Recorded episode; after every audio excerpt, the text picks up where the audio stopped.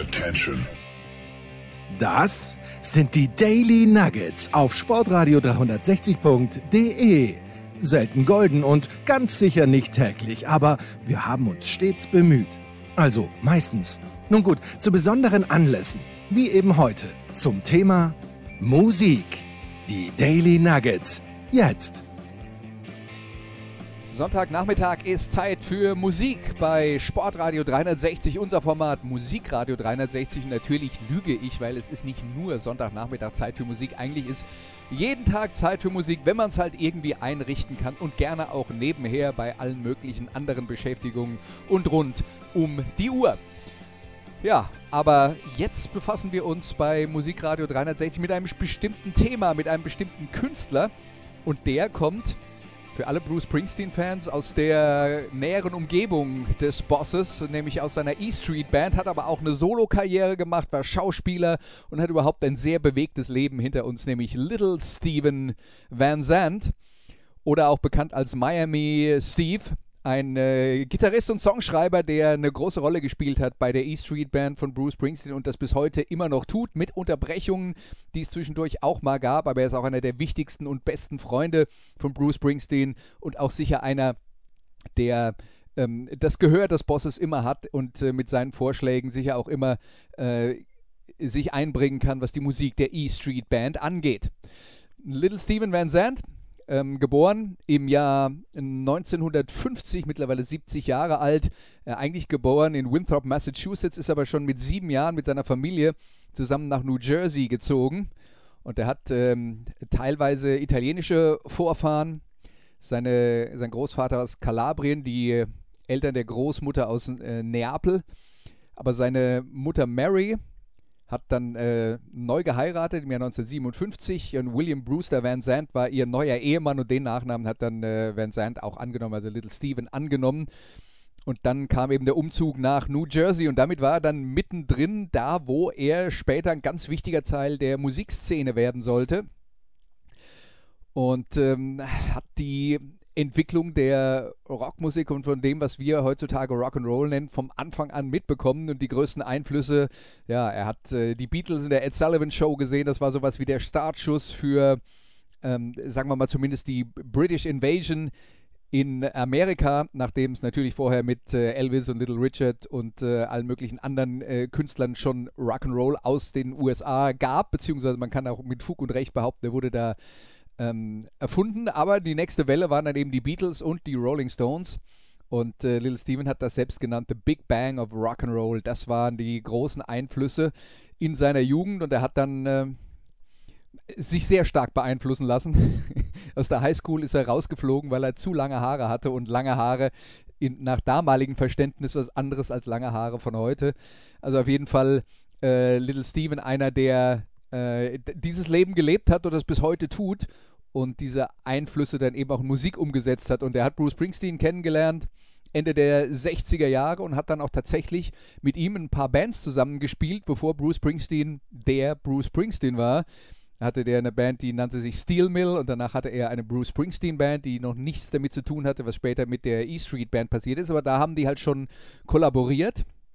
Und äh, Little Steven, der noch einen anderen äh, Spitznamen hat, nämlich Miami Steve, der hat damals auch ein bisschen äh, Zeit verbracht in Miami. Und ähm, ja, dem hat das Leben dort gefallen und dann hat er ganz häufig diese Hawaii-Hemden angehabt. Und warum man Hawaii-Hemden trägt und dann den Spitznamen Miami bekommt, weiß ich nicht, aber ich bin nicht in den 70er Jahren in New Jersey aufgewachsen. Jedenfalls hat äh, Little Steven dann neben seiner Bekanntschaft mit Bruce Springsteen auch ähm, seine eigenen Projekte gehabt und das Wichtigste war wahrscheinlich zusammen äh, mit Johnny Lyons äh, die Band Southside Johnny and the Asbury Dukes. Die kamen aus Asbury, genau wie Bruce Springsteen, äh, Asbury Park und ähm, waren auch gemeinsam mit Bruce Springsteen auf, auf Tour und das war dann wirklich so eine ähm, so eine Verbindung und so eine richtige New, New Jersey-Szene, die da entstanden ist und Little Steven war einer der Mittelpunkte davon, weil er mit seinem Geschmack das geprägt hat. Und sein Geschmack, das war auf der einen Seite Rock und das war auf der anderen Seite Rhythm and Blues und Soul. Und diese zwei Sachen hat er äh, verschmolzen in der Musik, die er geschrieben hat für Southside Johnny, wo er sehr aktiv war als Songschreiber, als Produzent und so weiter und so fort. aber natürlich auch bei Bruce Springsteen, denn dieser Mix, vielleicht mit ein bisschen weniger Fokus auf Soul, ist auch die Basis der, äh, ähm, von allem, was Bruce Springsteen äh, mit Bands zumindest in seiner Karriere aufgenommen hat. Und äh, wie gesagt, äh, Little Steven dann zunächst mal mit Southside Johnny and the Asbury Jukes durchaus auch erfolgreich. Eine Band, die äh, viel äh, getourt ist, drei, vier äh, auch Platten bei einer großen Firma veröffentlicht hat. Mit Springsteen war er die ganze Zeit in Verbindung, äh, hat auch ab und zu mal mit ihm gespielt, aber er ist erst 1975 während der Born to Run Tour ähm, bei Springsteen in der Band eingestiegen. Aber jetzt haben wir viel über Little Steven geredet und wir werden heute keine Bruce Springsteen Musik spielen, weil das haben wir ja alles äh, schon vor einiger Zeit erledigt. Ähm, wenn euch das interessiert, unser Bruce Springsteen Special, ist äh, letztes Jahr irgendwann entstanden und äh, wenn ihr da zwei Stunden Musik äh, hören wollt und Springsteen-Fans reden hören wollt, dann äh, könnt ihr das gerne tun. Außerdem gab es ja äh, eine Sondersendung zur Veröffentlichung der letzten Bruce Springsteen-Platte, die ist auch noch verfügbar, wenn es euch interessiert. Heute geht es nur um Little Steven. Der hat seine erste Solo-Platte im Jahr 1981 veröffentlicht und die hieß Men Without Women. Und die steht eben auch für diesen Soul-Rock-Mix ähm, für den äh, Little Steven insgesamt steht. Und das Stück, das wir uns jetzt zusammen anhören, ist Under the Gun.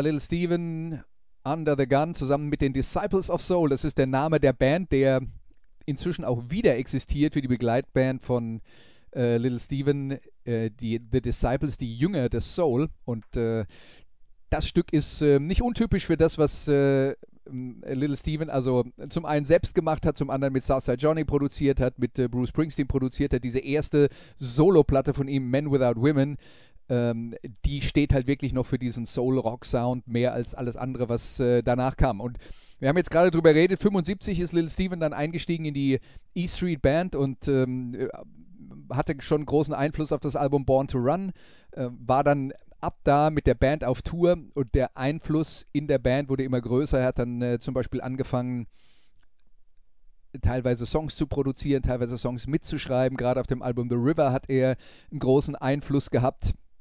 Und äh, ja, das führte ja dann irgendwann zum ganz großen Durchbruch äh, Born in the USA. Ähm, das war dann schon nach der Veröffentlichung von Men Without Women, aber zu dem Zeitpunkt hatte Lil Steven schon parallel eine Solo-Karriere, die er nach vorne treiben wollte und deswegen ist äh, Van Zandt dann, also nach der ähm, ähm, Veröffentlichung der Born in the USA-Platte, die ja für Bruce Springsteen der vorher schon sehr erfolgreich war, der Durchbruch auf weltweit der ganz großen Bühne war.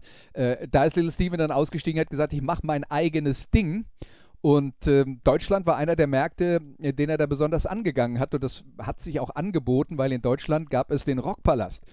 Und der Rockpalast, für äh, alle, die das jetzt nicht mehr auf dem Schirm haben, weil den Rockpalast gibt es schon eine ganze Weile nicht mehr, war eine Musiksendung ähm, in der ARD. Äh, zu Zeiten, als es tatsächlich noch kein Kabelfernsehen gab und man, äh, wenn man Glück hatte, drei Sender empfangen konnte, nämlich ARD, ZDF und den, äh, das lokale dritte Programm. Wenn man Pech hatte, so wie ich, und äh, in, äh, einer kleinen, in einer kleinen Talsohle gewohnt hat, dann hat man schon das dritte Programm per Antenne nicht mehr empfangen. Aber gut, das waren die, die alten Zeiten. Je, jedenfalls, der, der Rockpalast wurde damals gegründet.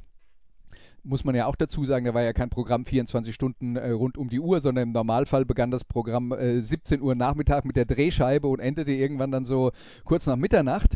Ähm, und äh, am Wochenende gab es dann halt manchmal Live-Übertragungen von Boxkämpfen von Muhammad Ali. In der Nacht von äh, Samstag auf Sonntag, äh, weil das war ein großes Ding, auch schon äh, in den 70er und 80er Jahren. Und ähm, da war dann immer eine große Lücke zwischen äh, dem Wort zum Sonntag und äh, vielleicht dem Nachtfilm und dann dem Boxkampf von Muhammad Ali. Und da kam ein Redakteur des WDR, namens Peter Rüchel, auf die Idee, doch einfach da zwischendurch so eine Live-Show zu machen, wo man dann äh, ein Konzert veranstaltet mit drei Bands, wie sich das dann am Ende herausgestellt hat, hat immer in der oder meistens in der Grugerhalle in Essen stattgefunden, produziert vom WDR und da wurden sehr viele prominente Musiker eingeladen.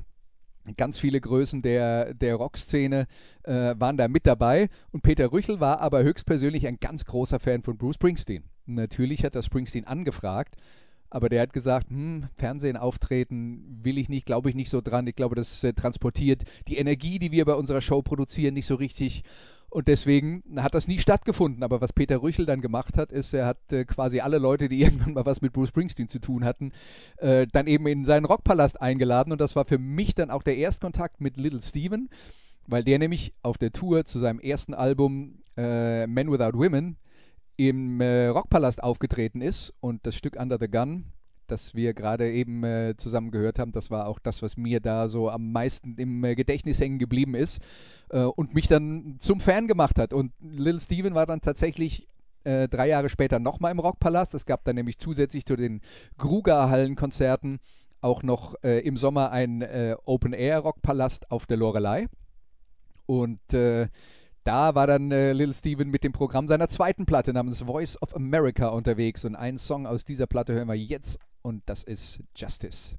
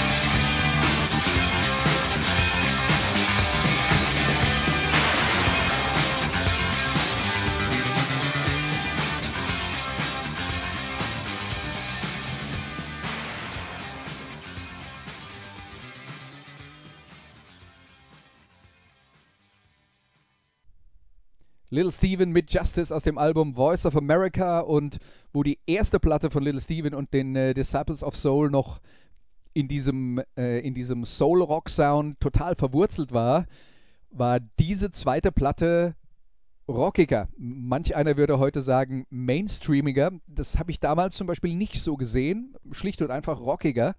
Ähm, es war aber noch ein anderer ähm, äh, Aspekt der Platte, der dann äh, ganz wichtig war für Little Steven and the Disciples of Soul, denn Little Steven wurde damals sehr politisch. Und um das mal einzuordnen, Bruce Springsteen mit seinem Album Born in the USA hatte zumindest bis zu dieser Platte jegliche politische Stellungnahmen grundsätzlich abgelehnt, weil er sagt, sagte, ich fühle mich da nicht wohl, ich bin mir nicht sicher, ob ich äh, das alles gut genug beurteilen will äh, äh und kann. Ähm, dann kommt natürlich auch immer noch äh, ins Spiel, dass wenn man sich äh, politisch klar äußert, das war in den USA damals schon so, ist heute noch schlimmer, äh, dann wird man möglicherweise von der Hälfte des Publikums abgelehnt. Das will natürlich auch keiner, das heißt, dass man die Kunden verschreckt. Ähm, aber Little Steven war das egal, auch damals schon. Der hat ganz klar politische Stellung äh, bezogen. Bei Justice geht es zum Beispiel darum, ähm, wie frustrierend er es findet, dass ähm, dass Teile der äh, Vereinigten Staaten äh, quasi gar nicht mehr reguliert werden und dass man überhaupt nicht mehr sicher ist äh, auf den Straßen der Vereinigten Staaten und dass dieses ähm, Problem müsste man endlich mal in den Griff bekommen, bevor man anfängt, irgendwo anders sich in Kriege einzumischen. Und das war dann ein weiteres ganz großes Thema von Little Steven, hören wir dann gleich im nächsten Song. Ähm, die Einmischung der Vereinigten Staaten in die Politik in Lateinamerika über äh, CIA ähm, und äh, all diese Dinge, die dann da äh, angeblich ja gar nicht offiziell jemals stattgefunden haben, aber äh, eben dann doch da waren. Und in der amerikanischen Musikszene hat sowas möglicherweise im Punkrock äh, mal stattgefunden und Erwähnung gefunden, aber ansonsten äh, hat, das, äh, hat das eigentlich niemand getan. Und die Musik von Little Steven, damals auf dieser Voice of America Platte, die hätte durchaus das Potenzial gehabt, ähm, kommerziell erfolgreich zu werden. Aber das hat natürlich mit den äh, sehr kritischen Texten eigentlich niemand im Radio gespielt. Insofern kann man dann darüber reden, ob das jetzt karrieretechnisch klug war von äh, Steven Van Zandt, äh, auf die äh, politische Schiene zu setzen, textlich, aber er hat das damals getan als einer der Vorreiter, zumindest äh, unter den äh, großen äh, Rockstars. Letzten Endes, unterm Strich, hat ihn natürlich, ähm, hat ihn der Teil nicht reich gemacht, aber er war ja vielleicht als ehemaliges Mitglied der E Street Band so sehr auch gar nicht ähm, davon abhängig. Und äh, ich habe jetzt gerade eben davon geredet, dass wir ähm, diesen Schritt gemacht haben ähm, mit Voice of America, wo es dann politisch wurde. Die nächste Platte hieß Freedom, No Compromise, also Freiheit und keine Kompromisse. Und da geht es jetzt dann nochmal viel mehr um die Einmischung der Amerikaner, vor allen Dingen in äh, Süd- und Lateinamerika. Ähm, was natürlich in den 80er Jahren ein Riesenthema war, das immer noch ein Riesenthema ist ähm, wo die äh, amerikanische Regierung dann halt auch immer die Demokratieflagge hochgehalten hat, aber nur so lange, wie nicht irgendjemand gewählt wurde, der ihnen zu kommunistisch war. Und im Zweifelsfall hat man dann doch immer lieber mit den Faschisten paktiert, weil man der Meinung war, da weiß man, was, äh, was man bekommt.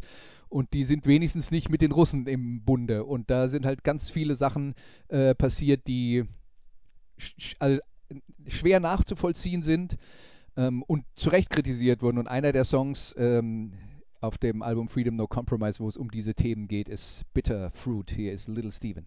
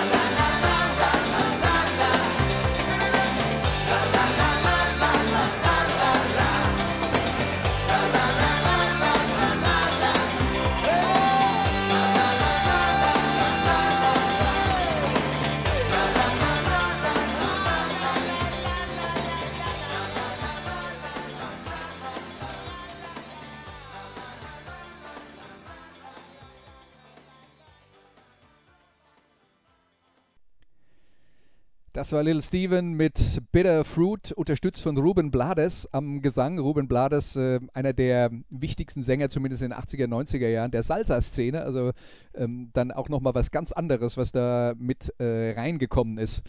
Ja, und die Karriere von äh, Little Steven, die Solo-Karriere von Little Steven, ließ sich dann weiterhin nicht so gut an. Ähm, er hat noch eine äh, vierte Solo-Platte gemacht namens Revolution und die war ein derartiger Stilmix, ähm, teilweise mit 80er-Jahre-Sound, aber dann auch wieder ziemlich viel Weltmusik. Und da konnte irgendwie gar niemand mehr was mit anfangen. Und Little Steven sagt selber über diese Zeit, ich brauche mich nicht wundern, dass das nicht funktioniert hat. Mal abgesehen von den politischen Texten, hat natürlich auch jede Platte einen komplett anderen Sound gehabt. Und dann ist es auch schwer, Leute bei der Stange zu halten. Wenn man äh, so eine große Bandbreite produziert, muss man halt einfach damit rechnen, dass man dann äh, ein Publikum, das man für eine Platte gewinnt, damit der nächsten wieder verliert, weil es halt zu anders klingt. Und äh, den Fehler, in Anführungszeichen, hat er auf jeden Fall gemacht. Und ähm, dann kam aber äh, später nochmal eine Soloplatte von ihm namens Born Again Savage, also als, als Wilder, als ähm, äh, wiedergeboren. Äh, und ähm, was, was er damit gemacht hat, und das ist im Titel so ein bisschen angelegt, er hat den Schritt zurück gemacht zu seinen eigentlichen Wurzeln und das ist Garagenrock. Also so ganz klassisch äh, fünf Jungs, die einen Haufen Krach machen in der Garage und ähm, äh, da gab es ja alle möglichen äh, Vorbilder in den äh, Vereinigten Staaten, gerade in den 60er Jahren, ähm, wo man dann schon teilweise Musik produziert hat, die fast ein bisschen punkig war, auch wenn es den Begriff damals noch nicht gab. Zum Beispiel die Sonics aus Seattle waren da so eine äh, große Band und der Sound ist eigentlich so ein bisschen was wie äh, die, die Rockbasis im Sound von Little Steven äh, gemeinsam mit ähm, mit dem Thema Soul, das dann natürlich auch immer wieder aufkommt. Und das hier ist jetzt ähm, aus dem Album Born Again Savage das Stück Camouflage of Righteousness. Hier ist Little Steven.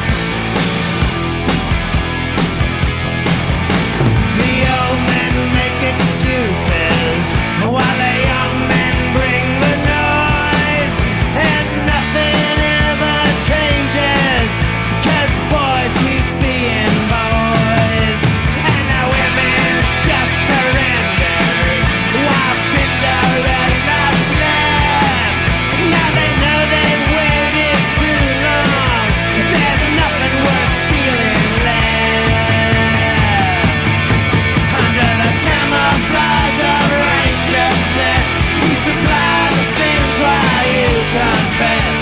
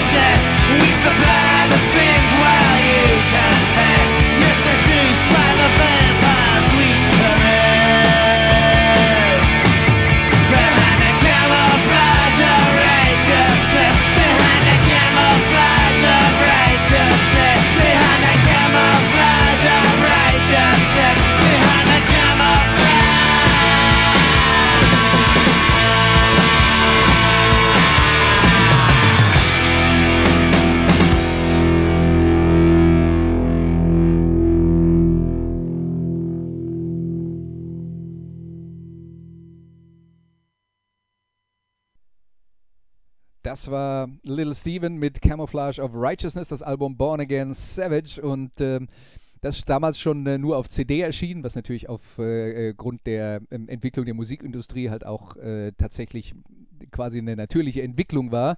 Ja, und die politischen Texte hat er zu dem Zeitpunkt noch nicht abgelegt gehabt, die Camouflage of Righteousness, also ähm, das, äh, das ist das Vortäuschen des Gutseins ähm, ähm, was im, in Amerika eben immer wieder äh, stattfindet im Sinne von, wir beten euch vor, was wir alles sind äh, und ihr glaubt das einfach und schaut dann lieber nicht so ein bisschen unter äh, äh, nach, was dann tatsächlich unterm Tisch oder unterm Teppich äh, gekehrt wurde, ähm, weil wir tun immer nur so, als wären wir die Guten und wenn wir mal ganz ehrlich sind, wir leisten uns ganz schön viele Sachen, die uns nicht gut machen und auch das natürlich jetzt dann wieder eine Erkenntnis, der sich nicht so viele Amerikaner jetzt äh, willentlich stellen.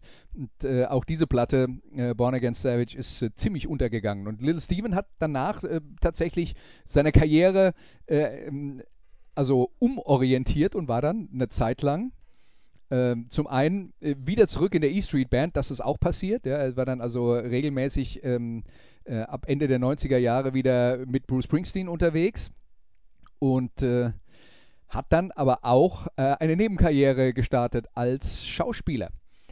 Und ähm, weiß nicht, ob das äh, allgemein bekannt ist, aber Little Steven hatte 1999 eine äh, Schlüsselrolle übernommen in der amerikanischen Serie Die Sopranos. Die Sopranos, eine Mafia-Serie, die in New Jersey spielt, also genau da, wo Little Steven auch äh, ursprünglich herkam. Und ähm, da hat er den Berater äh, Silvio Dante gespielt, also der Berater ähm, des äh, Mafia-Bosses Tony Soprano. Und diese, ähm, äh, diese Serie hat er dann also wirklich mitbegleitet bis zum, äh, bis zum Ende, bis zur letzten Folge der Sopranos und ähm, hat da quasi eine zweite Karriere aufgebaut und diese Geschichte mit den Sopranos hat dann noch zu einer weiteren Serie geführt im Jahr äh, 2011, äh, eine Serie auf Netflix namens Lilyhammer und da geht es um ähm, einen tatsächlich auch ähm, amerikanischen Mafioso, der äh, aus äh, New York fliehen muss und dann in Lillehammer landet, der Stadt, die 1994 die äh, Winterolympi äh, die Olympischen Spiele im Winter ausgetragen haben. Ich hätte jetzt bei einer Olympiade gesagt, aber mir hat mal jemand erklärt, Olympiade ist die Zeit zwischen zwei Olympischen Spielen, deswegen habe ich da jetzt versucht noch abzubiegen und äh, ja, äh, dieser, dieser Mafioso landet dann also in Norwegen und baut dann dort halt einen Musikclub auf und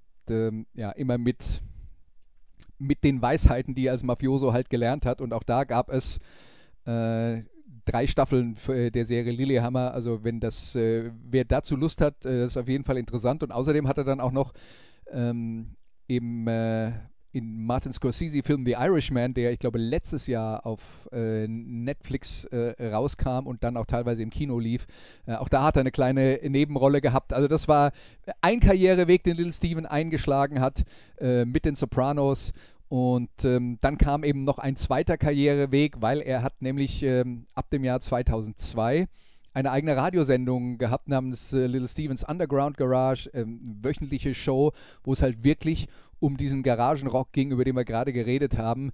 Ähm, äh, die, diesen basischen Rock und da hat er dann jede Menge Leute äh, gehabt, die dann da äh, eben so aus seiner Richtung eben mitgemacht haben und da waren dann Künstler wie zum Beispiel ähm, äh, Joan Jett oder der, der Sänger der Dictators, äh, Handsome Dick Manitoba, die haben da zum Beispiel mitgewirkt in diesen, in diesen Sendungen und da wurde halt eben alte und neue Musik äh, vorgestellt, die aus dieser Richtung kam und da hat Little Steven ähm, dann eben auch ein weiteres Standbein sich erarbeitet.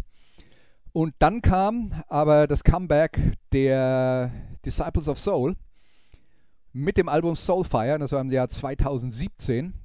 Und aus dem Comeback-Album Soulfire hören wir jetzt mal einen Song, der heißt Ride the Night Away.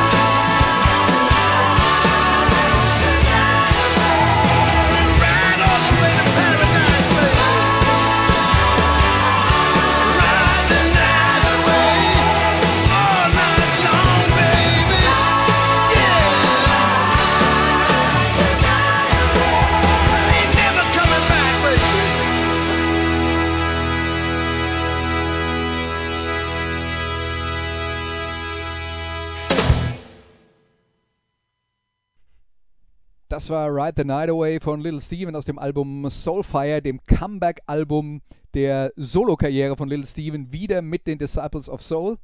Also eine Riesenband, wenn man die mal dann live sieht, mit äh, Bläsersektion, dann haben die fünf Jungs, dann haben sie zwei Keyboarder, drei Background-Sängerinnen, Percussionisten, Schlagzeuger, zwei Git Gitarren äh, und ein Bass. Also das ist eine Riesentruppe, die da auf der Bühne steht und die ähm, also für mich einen perfekten Mix für Live-Musik produziert. Das, äh, also für mich ist das immer wieder ein Erlebnis. Ich habe die seit äh, der Reunion mehrfach live gesehen und äh, kann nur sagen, ein Konzert war besser als das andere.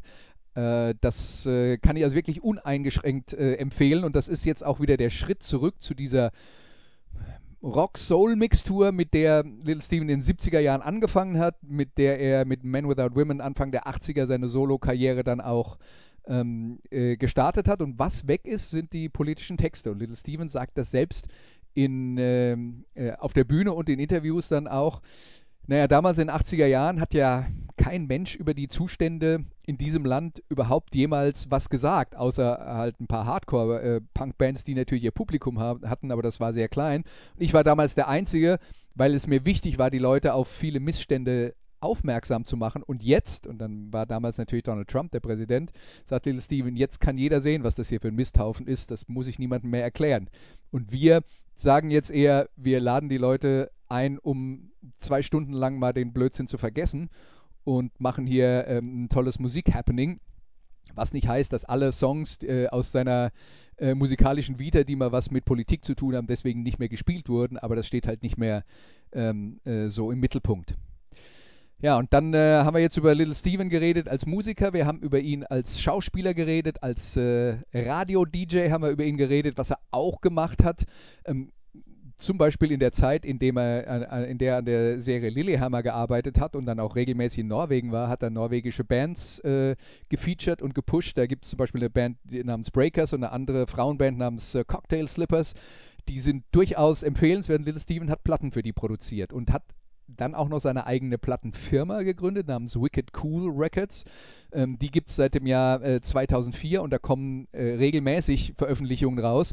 Und in Zusammenhang mit seiner äh, Underground äh, Garage Radiosendung äh, gab es dann auch eine Serie von, äh, von CDs, die nannten sich The Coolest Songs in the World. Und das waren dann besonders ähm, ähm, besondere Sammlungen über ein bestimmtes Jahr, in dem äh, die CD dann erschienen ist. Also dann hat man die coolsten Songs des Jahres 2007 und äh, Little Steven hat diese Sammlung dann also kuratiert. Gibt es, glaube ich, insgesamt acht Folgen von.